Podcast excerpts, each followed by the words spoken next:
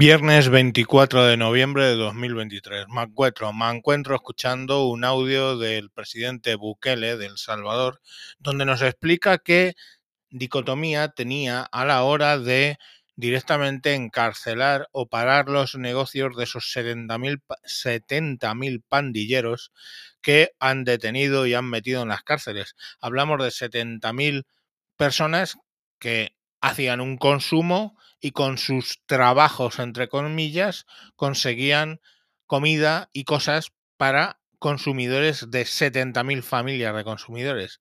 Entonces ellos esperaban una caída del Producto Interior Bruto debido a paralizar todo ese negociado, pero veremos cómo es el planteamiento que hacía Bukele y la verdad es que está muy bien. Os dejo con el audio. Hablaba yo con no voy a mencionar qué multilateral fue, pero hablaba con un representante de una multilateral grande de las top tres del, del, mundo. Y me decía, cuando estábamos iniciando el combate frontal contra las pandillas, me decía, presidente, usted tiene que tener cuidado en algo, adicional a los cuidados nat naturales de luchar contra las pandillas más criminales del mundo. Y me decía, la economía. Me decía, ¿cómo? ¿Por qué?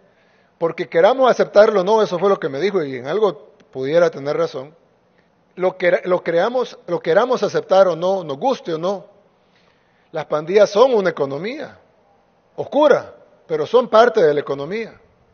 De entrada, si son 70 mil pandilleros, son 70 mil empleos. Eso me dijo él. Son 70 mil empleos, oscuros, ilegales, pero son 70 mil empleos. Y hay 70 mil familias que dependen de esos 70 mil empleos. Eso me dijo él, el representante de la multilateral. Y ellos tienen una economía ilegal que soporta economía ilegal, venta de drogas, venta de armas, renta, extorsión, homicidios, etcétera. Pero también soportan una economía legal. Compran saldo de celular, motocicletas, cerveza, armas y también comida para sus familias, televisores, ropa, entretenimiento, internet, cable. Todas esas facturas se van a caer. Además, soporta otra economía que es, y esa sí es legal, que es empresas de seguridad, alarmas, razor, cámaras, agentes de seguridad, etcétera. Si usted remueve esa capa de la economía de golpe, el PIB del Salvador va a caer. Entonces yo le dije en ese momento, pues si tiene que caer un poco la economía, que caiga, pero no podemos nosotros seguir con el cáncer de las pandillas. De la misma manera que si alguien me diagnosticara un cáncer mira, mire, el tratamiento requiere cirugía, requiere quimioterapia, requiere, usted va a estar mal golpeado me lo hago. Sí, voy a estar débil, voy a estar golpeado, voy a tener una operación, voy a estar con quimioterapia, pero voy a sacar ese cáncer de mi cuerpo para después poder recuperarme y vivir bien. Pues así le iba a pasar a El Salvador. Íbamos a recibir el golpe económico de cortar la delincuencia, pero nos íbamos a sanar y luego íbamos a poder recuperar lo perdido y aún más, porque ya iban a ver los incentivos correctos puestos en la sociedad, porque el incentivo ya no estaba en el joven en robar o en matar o en decir yo para qué voy a estudiar si puedo cobrar extorsión, yo para qué voy a estudiar si puedo robar, yo para qué voy a estudiar si puedo entrar a la pandilla. Y el, y el joven que iba a estudiar no tenía incentivos porque lo iban a asaltar, lo iban a hostigar, probablemente lo iban a matar por no querer pertenecer a la pandilla. La señora que vendía verduras en el mercado no tenía incentivo para crecer su negocio, porque si lo crecía le iban a incrementar la renta. Si alguien se compraba una motocicleta, ya en la comunidad o en la colonia ya le subían la renta, la cuota. Si se compraba un carrito, se la subían más. No había incentivos para lo correcto. Todos los incentivos eran para lo incorrecto. Entonces nosotros, al eliminar las pandillas, que estamos a punto de eliminarlas, primero Dios será pronto, pero ya están desoperativizadas, le dimos vuelta a los incentivos. Ahora robar, matar, ser miembro de una pandilla lo lleva al secot, a la cárcel. Pero trabajar ya no le cobran más renta. Crecer su negocio. La señora que vende verduras ya puede comprar, expandir su puesto. La señora que cocina tortas ya puede comprar otra plancha y hacer más tortas. Puede contratar dos colaboradores no van a llegar a pedirle renta, ni por su negocio, ni en, la ni en su colonia cuando entra, porque compró una moto, porque compró un carrito, porque compró otro televisor, porque se viste mejor. Los incentivos en nuestra sociedad ya son los correctos. El joven ahora ya no tiene incentivo para entrar a las pandillas. Yo no me imagino cómo van a poder reclutar. ¿Cómo van a llegar donde un joven y decir, mire, entra a la pandilla? No, no voy a entrar a la pandilla. Ahora el joven tiene incentivo de estudiar, trabajar, esforzarse salir adelante.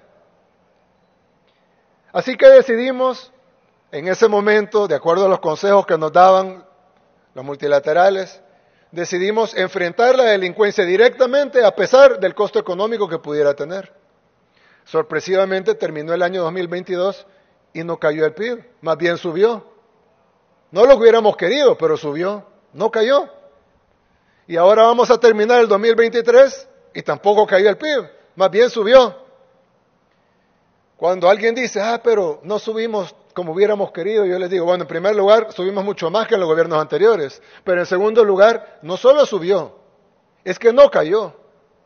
Eliminamos esa capa de la economía grande, con los 70 mil empleos, con las 70 mil familias que vivían de esos empleos, con ese consumo legal e ilegal con todas esas facturas que dejaron de consumirse, y con toda la parte de la seguridad, y con todo eso que se eliminó, que debió haber caído el PIB, el PIB no solo no cayó, sino que subió. Es decir, nos curamos del cáncer sin sufrir los estragos de la quimioterapia. Yo creo que ese es un logro que muy poco se dice. Sí se habla del de la seguridad, eso se habla en todo el mundo.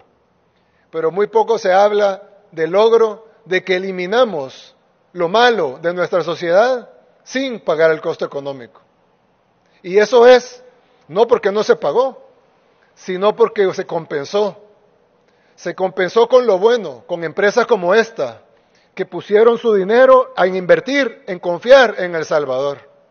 Y ahora lo vamos a recuperar mucho más, porque teniendo un país seguro, un país que ya se conoce en el mundo por cosas positivas y no por las cosas negativas como antes, y que cada vez con cada acción, con cada obra que inauguramos, con estas cosas que hacemos, estos eventos de inauguración de nuevas inversiones privadas en este caso, públicas en el caso de la biblioteca o otras, le mostramos al mundo una nueva cara del Salvador. Y le decimos a los empresarios, ven a invertir aquí, con seguridad jurídica, con seguridad física y con la total convicción de que está invirtiendo en un país que va para arriba, como su empresa también irá para arriba. Bueno, pues aquí tenéis el audio que me ha mandado el oyente Francisco Javier, que me lo referenció en Twitter y que está muy interesante. Bueno, como veis, el crimen no paga y me quedo con la frase que ha dicho Bukele de que ellos han curado el cáncer sin pagar los problemas de la quimioterapia. Muy buena analogía y me parece muy bien eh, fijaros que este problema es el que tuvo Italia con la mafia en los años 80 y 90. Y bueno, pues fijaros que Bukele ha tenido los santos cojones de terminar con ese problema y encima no ha caído el Producto Interior Bruto como lo que esperaban, sino que encima ha subido. Y le echarán en cara de que, bueno, que no ha subido suficiente pero es que han quitado esa lacra y ahora la gente ya puede consumir más, ya puede contratar más gente, ya puede hacer un montón de cosas que antes por las pandillas no podían. Mm, no sé lo que durará Bukele, ¿vale? Porque no conozco la ley electoral salvadoreña, pero merece estar ahí y ha hecho un grandísimo trabajo. Venga, os dejo mañana más.